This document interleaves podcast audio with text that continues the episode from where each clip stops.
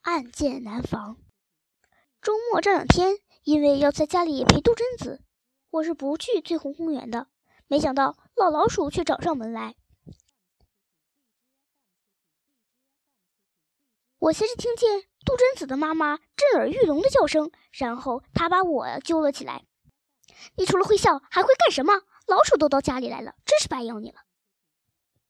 我真是无地自容，有哪只老鼠敢让我这么没面子？我要不要了他的命，我就不是小猫。小猫老弟是我，我压低声音：“你找死啊！”那只虎皮猫，杜真子的妈妈踢了踢我：“你的猫蛋被老鼠吃了，捕捉老鼠在这里叽里咕噜干什么？”老老鼠突然窜出来，在杜真子的妈妈的脚背上猛跳了几下，然后向门外跑去。我追了出去。我和老老鼠一路狂奔，来到了翠湖公园。演习到此结束。老老鼠让我看塔顶，虎皮猫不见了，它受伤了。它是怎么受伤的？明枪易躲，暗箭难防。它是中了暗箭。老老鼠七弯八拐，把我带到一个僻静的地方，这里没有一个游人。一块大石头后面，我看见了虎皮猫。它的背上插着一支箭，看见没有？这就叫暗箭。虎皮猫好像睡着了一样。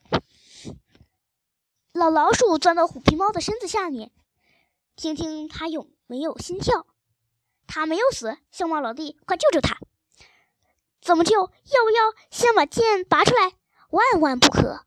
剑一旦被拔出来，伤口就会流血不止。只有到医院去。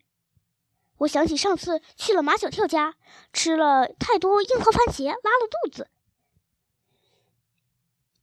马小跳把我送到一家宠物医院，只输了一瓶药水，病就好了。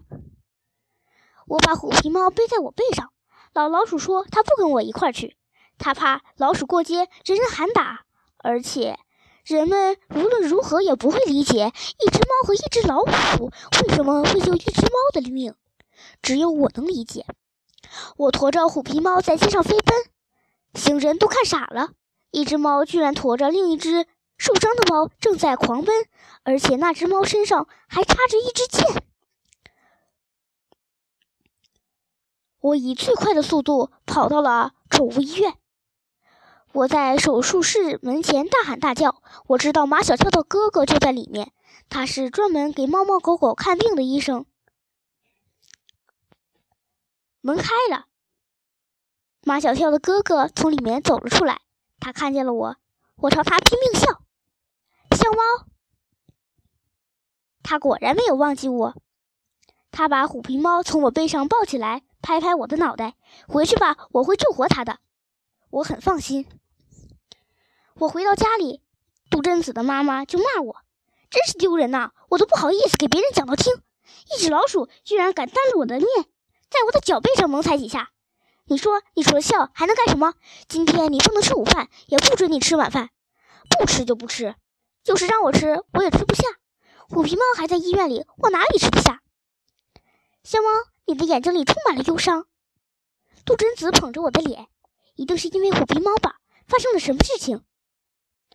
毛毛雨下了一整天，透过玻璃只能看见大树在雨中模糊的身影。我更加忧伤了。